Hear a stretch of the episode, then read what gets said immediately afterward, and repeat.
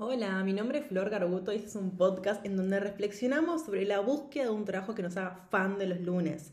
Me encontrás en Instagram como arroba Flor Carbuto, Carbuto como siempre come corta y doble T. Y si te gusta este podcast, siempre lo puedes recomendar y yo voy a estar muy agradecida. Y también lo puedes rankear arriba en la partecita de Spotify.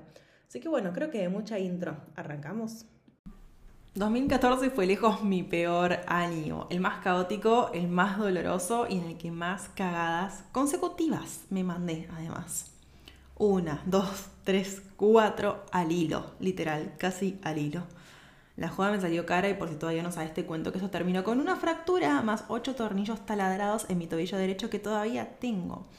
Y aunque esto fue muy intenso, el tema de la operación, medio que de urgencia y demás, lo peor vino después, cuando la adrenalina bajó y me vi cara a cara con mi crisis existencial. ¿Podría haber hecho las cosas distintas? Yo qué sé. Hice lo mejor que pude, como todos y como siempre. Es muy injusto juzgarse desde el futuro con las cosas más resueltas diciendo, ¿por qué no hiciste esto? ¿Por qué no hiciste tal otra cosa? Creo que ya hace un tiempo largo que, que no hago más eso. Eh, y que confío en nada, que estoy haciendo lo mejor que puedo con lo, con lo que tengo y un poco confiar un poco en esa decisión. Lo que sí puedo hacer ahora es tomarme un mate y contarte bien qué pasó, cuáles fueron esas cuatro pésimas decisiones y por qué hice lo que hice. Quizás en una de esas, si estás en una crisis o cerca del colapso, escucharme te viene bien y podemos reflexionar juntas. Yo creo que este proyecto nace mucho de eso nace de, todos esos años de, gran soledad, algún punto con, con, mis dudas y con mis miedos y con mis crisis y todo lo que nunca le conté a nadie, por así decirlo, o a muy pocas personas. Y nada, creo que este, este proyecto es esto. Este proyecto que ahora está por cumplir seis años, además. Así que, nada, ahí, vamos, te comparto un poco estas malas, pésimas decisiones consecutivas que tomé. Igual antes de entrar ahí puntualmente, me gustaría decir como que Nadie toma malas decisiones a propósito. Podemos llegar a presentir, como a mí me pasó en ese momento, que yo sabía que quizás no era la mejor decisión del mundo, pero después voy a contarte por qué las tomé. Pero nada, nadie toma malas decisiones a propósito. Hacemos lo mejor que podemos con lo que tenemos en ese momento. Y lo que tenemos a veces es la información que tenemos en ese momento, los recursos emocionales que tenemos, los recursos económicos que tenemos, con el sostén, sostén interno y externo también que nos habita en ese momento. Las cosas no son lineales también, pero para simplificar voy a contarte un poco una hipótesis que estaba mm, pensando mientras escribía esto, que cada decisión que tomamos, las chiquitas y los grandes, nos llevan a un lugar que nos da energía o nos saca energía. No todas las decisiones que tomé ese año fueron malas, pero sí fueron más malas que las buenas. O mejor dicho, las malas fueron como muy malas, por así decirlo. Y cada decisión mala me restaba energía, como me restaba energía, me restaba energía, me restaba energía, hasta, que, bueno, el cuerpo tiene un límite y fue como, ¡pum! Bueno, listo, Flor, basta, te aguanté hasta acá. Ahora te mando la cucha a pensar sobre todo lo que estuviste haciendo. Ese fue el famoso accidente en donde me quebré el tobillo y me tuve que volver a mi casa en donde vivía sola a repensar un poco qué estaba haciendo con mi vida. Pero para llegar a ese momento es como, bueno, a ver cómo se fue gestando esta gran crisis existencial. ¿Fue un día para el otro? No, yo creo que una crisis existencial en general no se gesta un día para el otro. Lo que podemos hacer es taparla, taparla, taparla, taparla, decorarla, ponerle moñitos, hasta que quizás si tenés suerte, no sé si la palabra es tener suerte, algo en algún momento se te cae, se te cae encima y ahí te pones a pensar las cosas. Esta crisis arrancó el año anterior con la primera mala decisión que tomé, que fue tomar un trabajo que no me gustaba mucho. O sea, yo ya venía trabajando en una multi hace tres años y medio, la había pasado súper, o sea, estaba muy contenta pero ya en el último tiempo me sentía media desgastada, no me gustaba nada y tampoco sabía bien qué era lo que me gustaba, la verdad. O sea, si me decían, bueno, Flor, elegí el lugar al que querés ir, yo te. Y porque tenía muy buena relación con la gente ahí y medio que lo podía hacer, podía decir, bueno, quiero ir a trabajar acá y medio que me lleven.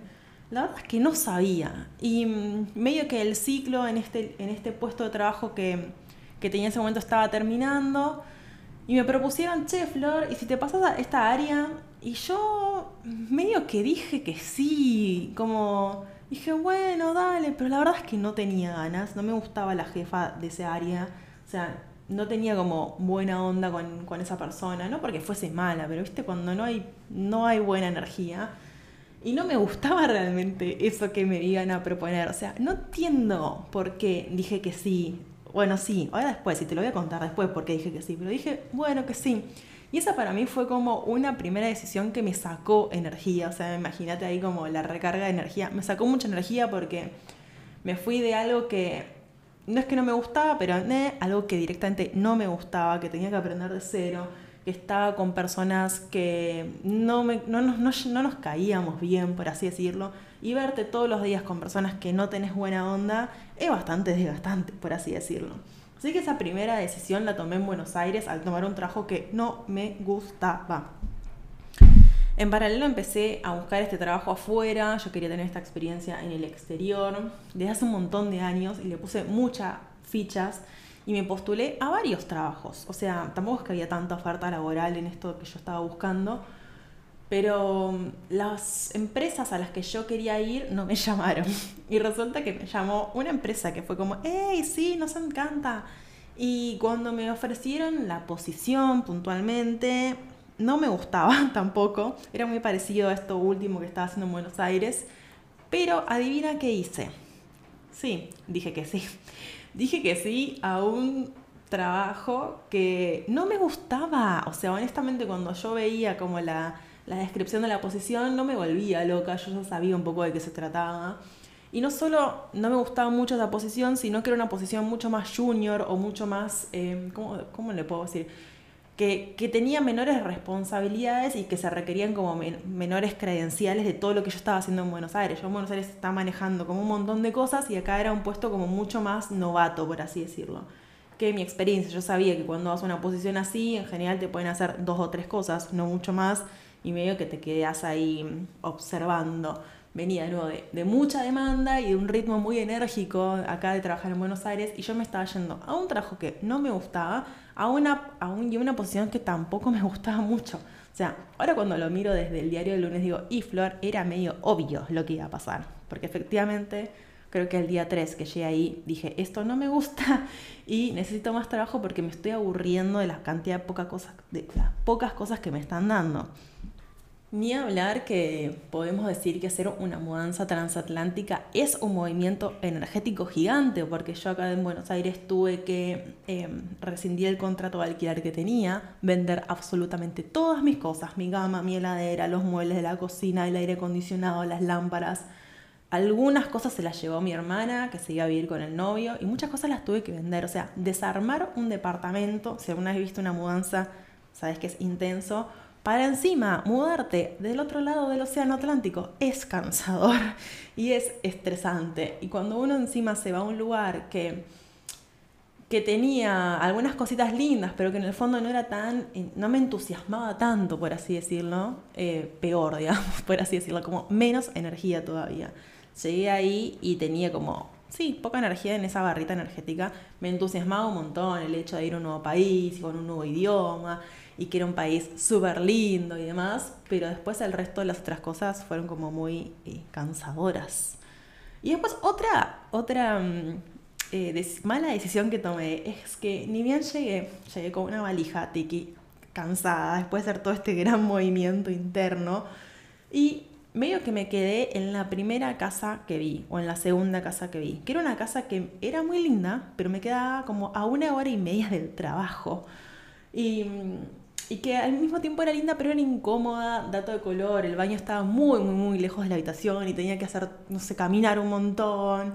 Y era buena onda el chabón de la casa, pero había como una cosa media rara. Entonces, medio que llegué y dije, sí, sí, me quedo acá, me quedé ahí, firmé un millón de papeles que te pide la municipalidad allá para firmar y me quedé. Después de estar un par de meses en esa casa, me fui a otra casa, que esa sí creo que fue una buena decisión, en una casa que me quedaba mucho más cerca, mucho más linda, con mejor energía y demás. Pero ya como que venía arrastrando una cantidad de malas decisiones una cantidad de cansancio y una cantidad de decepción, por así decirlo, porque mm, creo que ahí se empezaban a ver como los primeros indicios que, nada, que no, no estaba siendo feliz con la vida que estabas teniendo, ¿no? Como que esa idealización incluso de vivir en Europa y de cobrar un super sueldo, bla, bla, bla, no me está dando la felicidad que quería. Y yo creo que ahora mirándolo con el diario del lunes, yo me fui de Buenos Aires sabiendo que, que ahí no, no, iba a estar la panacea, pero bueno, la negación es más fuerte y quizás ahí puede llegar a conectar conmigo en que uno a veces toma decisiones, ahora vamos a ver un poco, pero es un poco por miedo, por el desconocimiento, y después se la da.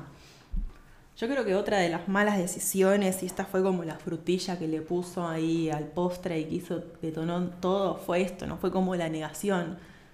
Pasaban los días y pasaban los meses y yo me estaba dando cuenta que, nada, como que esa felicidad que yo iba buscando, un poco escapando de Buenos Aires, la verdad, eh, no la encontraba y no la encontraba y no la encontraba y ya se me venía como, viste, cuando estás, no sé, en la calle y ves que se viene una tormenta y es esa nube negra que decís como, ay, por Dios, se va a venir una, por favor que me encuentre dentro de casa antes que se largue, porque bueno, yo la venía a venir, la venía a venir, pero honestamente no, no creo que no sabía bien cómo enfrentarla. A veces no tenemos los recursos para enfrentar las cosas que nos pasan de nuevo, por eso yo creo que este proyecto nace para decir, bueno, no, sé si acá nos vamos a solucionar la vida a todo el mundo, pero nos vamos a sentir menos solas y yo voy a compartir todo lo, lo que aprendí en estos casi nueve, casi diez años.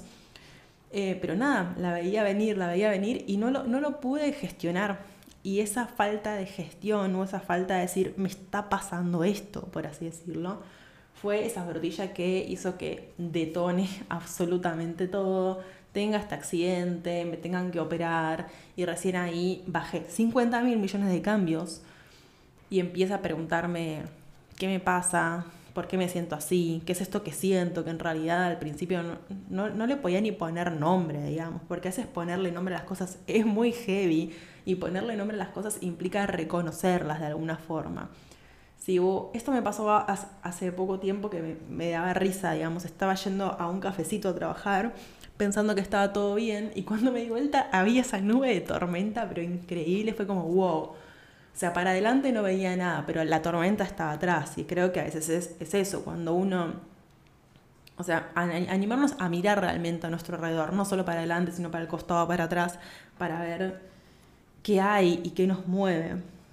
Creo que, que esta crisis existencial que detona después de mi accidente, arrancó muchísimos meses atrás con este ruido que, no le podía poner nombre y con esta fantasía que tenía que si me iba a ir a otro país, un poco que me iba a olvidar.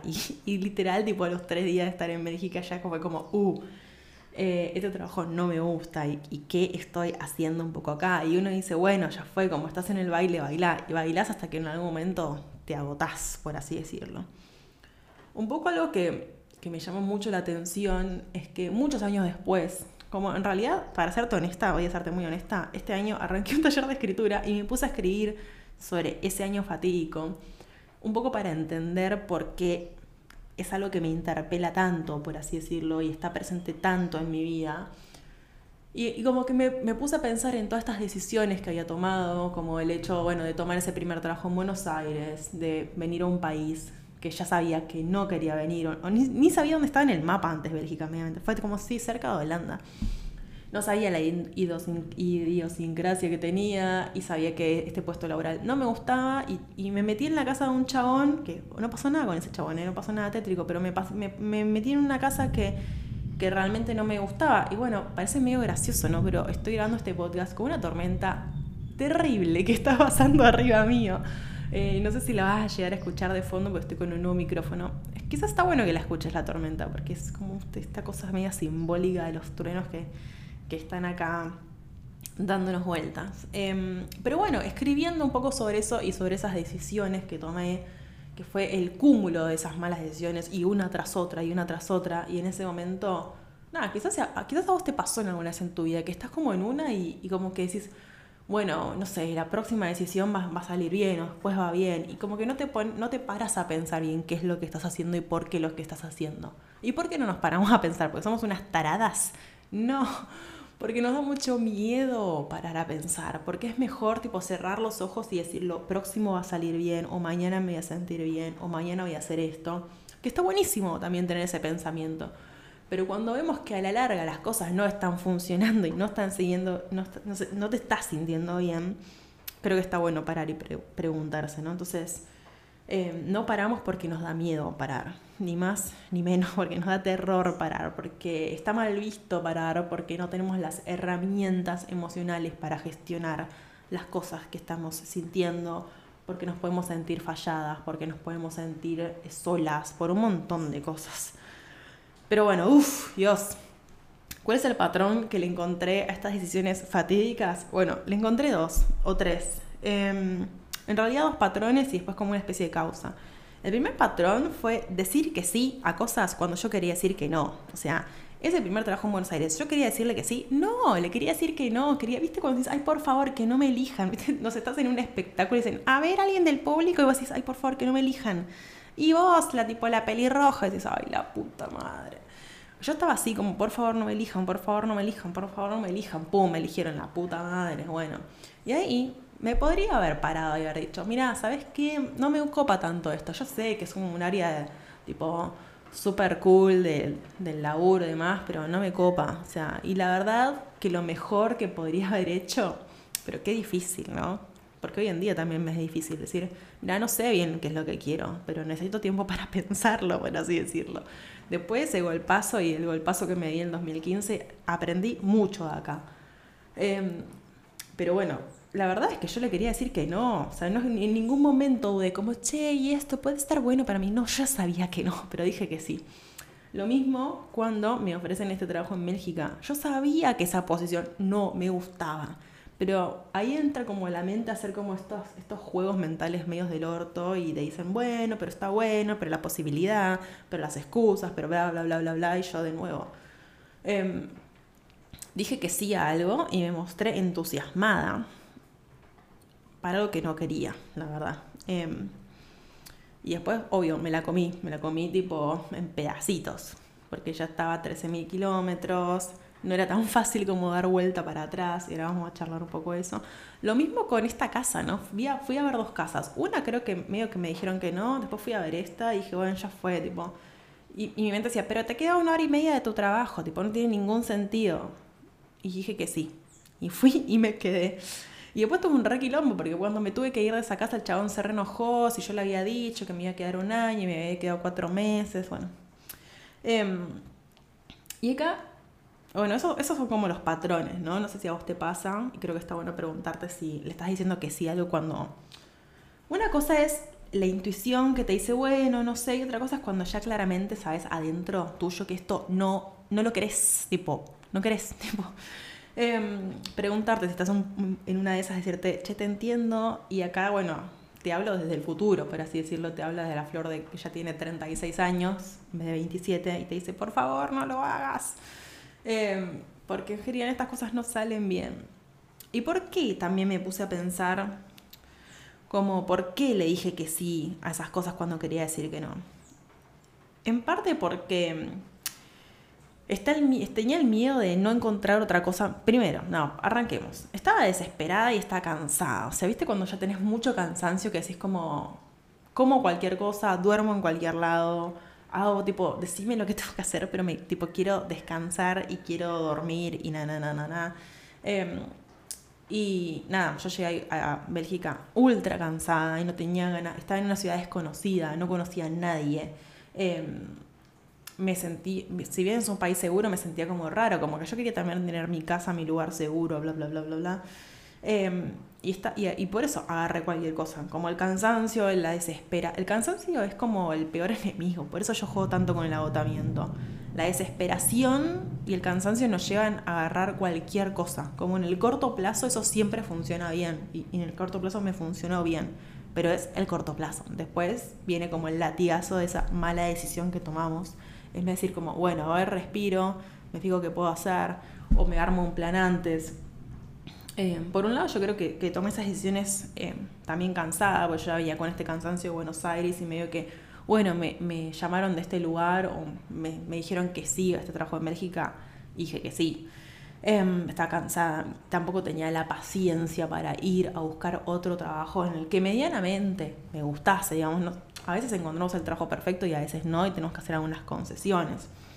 Pero también había otra cosa que era el miedo a no encontrar algo mejor, ¿no? Esta cosa que yo también hablo a veces, que tiene que ver con los manotazos. Como, bueno, y si no encuentro otro trabajo y si no encuentro otra posibilidad de irme de Argentina para probar, bueno, esto se me, tipo, se me presenta ahora, ¿qué hago? Bueno, le digo que sí. Pero le digo que sí, de nuevo, no, no desde el entusiasmo, sino del miedo a no encontrar otra cosa, otro trabajo, otra posibilidad, otra arista que se me abra, por así decirlo, y que me permita hacer. Lo mismo a esta casa. Bueno, la casa no está tan mal. Y si no encuentro otra cosa, como esta cosa de, de que es esto o es esto, o es esto o, o no sabemos bien qué pasa. Y es verdad, no sabemos bien qué pasa. Pero si a eso le sumamos el cansancio, o sea, si al miedo se le suma el cansancio, yo creo que solo pueden salir cosas medias desastrosas de ahí. Quizás alguna te sale bien de rebote, pero no es un, un buen hábitat, o un, sí, un buen hábitat para que se generen o se gesten cosas copadas. Y acá uniendo un poco con todo, ya entrando como en la última parte de, este podcast, que creo que acá te voy a recomendar, es un episodio re viejo, pero se llama El ruido es tu mejor amigo o algo así, bla, bla, bla. Eh, buscar el ruido como tu mejor amigo y lo vas a encontrar. Porque para mí, esto es medio paradójico y siempre voy a hablar, pero Cuanto antes reconozcamos el malestar interno que tenemos, ese ruido que yo le digo, como el ruido interno que dice, mm, me parece que esto mm, no anda bien, fíjate, na, na, na, me parece, creo, tengo el presentimiento que acá hay algo que no está funcionando. Cuanto antes reconozcamos eso, más energía vamos a tener y más, y más disponibilidad vamos a tener para, para hacer los cambios que sean necesarios. O sea, pensar en esto de tipo, mejor vamos a poder maniobrar la situación cuanto antes reconozcamos el malestar, cuando lo enganchemos en los, en los primeros estadios, por así decirlo, del ruido interno. De nuevo, ¿por qué no lo hacemos? Por todo lo que dijimos antes, porque reconocer eso implica aceptar un montón de cosas, tener conversaciones incómodas, em, duelar algunas cosas, decirnos que quizá queremos algo diferente con todo lo que eso implica, pero bueno, te voy a contar las dos cosas, te voy a decir, chepo, che, te reentiendo con eso porque me ha pasado y me pasa, pero al mismo tiempo te digo y nos digo que cuanto antes reconozcamos que hay algo que está podrido o que hay algo que no está bien, más energía, más disponibilidad y mejor, mejores decisiones vamos a poder tener porque tenemos la mente más clara justamente, porque estamos en un estadio en donde podemos pensar mejor, tenemos más energía, tenemos más tiempo para poder buscar otras cosas o, repensar las cosas de otra manera. Y acá es donde se viene la analogía bizarra de la tarde, ¿no? Em, porque cuando se me venía la palabra maniobrar, me acordé del Titanic. ¿Por qué el Titanic se la da con el iceberg? Creo que todos vimos Titanic, ¿no? Bueno, si no la puedes mirar. ¿Por qué el Titanic se la da con el iceberg? Uno, primero porque se la da con que nada le va a pasar. Ah, yo soy todopoderoso, soy el Titanic, soy el barco más grande del mundo, a mí nada me va a pasar. Bueno, bueno, bueno. Y la segundo, porque cuando ve el iceberg lo tiene adelante y no llega a girar, no llega a retroceder, no llega a girar para como pasarle por al ladito y se la pega. Ese golpe colateral que tiene es el que le termina rajando toda la parte de abajo y se termina hundiendo y se terminan muriendo miles de personas. O sea, no llega a revertir la situación, por así decirlo, porque tiene el iceberg ahí a 5 metros. Por eso te digo, che, cuanto más colapsada estés, cuanto, cuanto más agotada estés, menos lucidez vas a tener para tomar buenas decisiones, para darte el tiempo, porque estás agotada y ahí te dan veneno y lo agarras directamente porque tenés ahí y te querés ir a dormir, por así decirlo. Em, así que nada, eso, como decirte creo que, un poco el resumen de, este podcast es, yo, yo tomé muchas malas decisiones seguidas. Uno, no porque era tarada, sino porque tenía miedo, porque no sabía que iban a ser tan malas. ¿Viste? Cuando dice, bueno, es malo, pero no tan malo. Bueno, el tema es que cuando yo tomé cuatro decisiones malas al hilo, me la terminé dando porque estaba agotada y de nuevo, más cansancio, más agotamiento. Eh, más tapar las cosas justamente, taparlas con hacer otra cosa, taparla con mudarte a 13.000 kilómetros, taparla con cambiar de trabajo, taparla con decir que sí cuando querés decir que no y entretenerte por un ratito. Bueno, todo eso es un cóctel del infierno que a mí me llevó a eso. En algún punto, bueno, ese, esas fracturas, un poco el, el inicio de este proyecto, por así decirlo, pero bueno, me hubiese gustado que las cosas fuesen un poco más tranquilas. Así que nada, decirte, date tiempo para vos. Y esto creo que se va a tratar el próximo newsletter Date tiempo para vos, ponete, ponete en tu propia agenda, sé tu prioridad también, en, en darte tiempo para escucharte, en darte tiempo para exprobar otras cosas, para explorar otras cosas, para ver qué sentís. Sabé que, que los cambios llevan su tiempo, más cuando son cambios grandes, cuando son cambios de estructura, cuando son cambios de identidad, cuando son cambios de deseos. Entonces, cuanto más tiempo nos podamos dar o cuanto más tengamos el hábito de estar en contacto con nosotras mismas y ver ¿Qué nos pasa? ¿Qué sentimos? Em, ¿Nos duele algo? ¿Qué nos genera la vida que estamos viviendo? Pa, mira, alta pregunta te diría para el final. ¿Qué nos genera la vida que estamos viviendo? Esto también vamos a hablar en el newsletter que viene. Em, cuanto más eso, te tengas ahí, em, creo que creo que, o sea, tu yo del futuro te lo va a estar agradeciendo y nos vamos a estar ahorrando todas varias crisis existenciales o si las tenemos van a ser más tranquilas, justamente porque estamos haciendo el trabajo previo de darnos el espacio para ver qué queremos, hacer los mini cambios que sean necesarios, tener la mente descansada y nada, y simplemente vivir medianamente la vida que queremos vivir o acercarnos a esa vida para, para que no nos explote nada. Te mando un abrazo grande, espero que este episodio te haya gustado. Recordá antes si querés que arriba en el cosito de Spotify puedes rankearlo, puedes recomendárselo a una amiga que está re en una o me puedes contar qué te pareció. Te mando un abrazo muy muy grande. Nos vemos.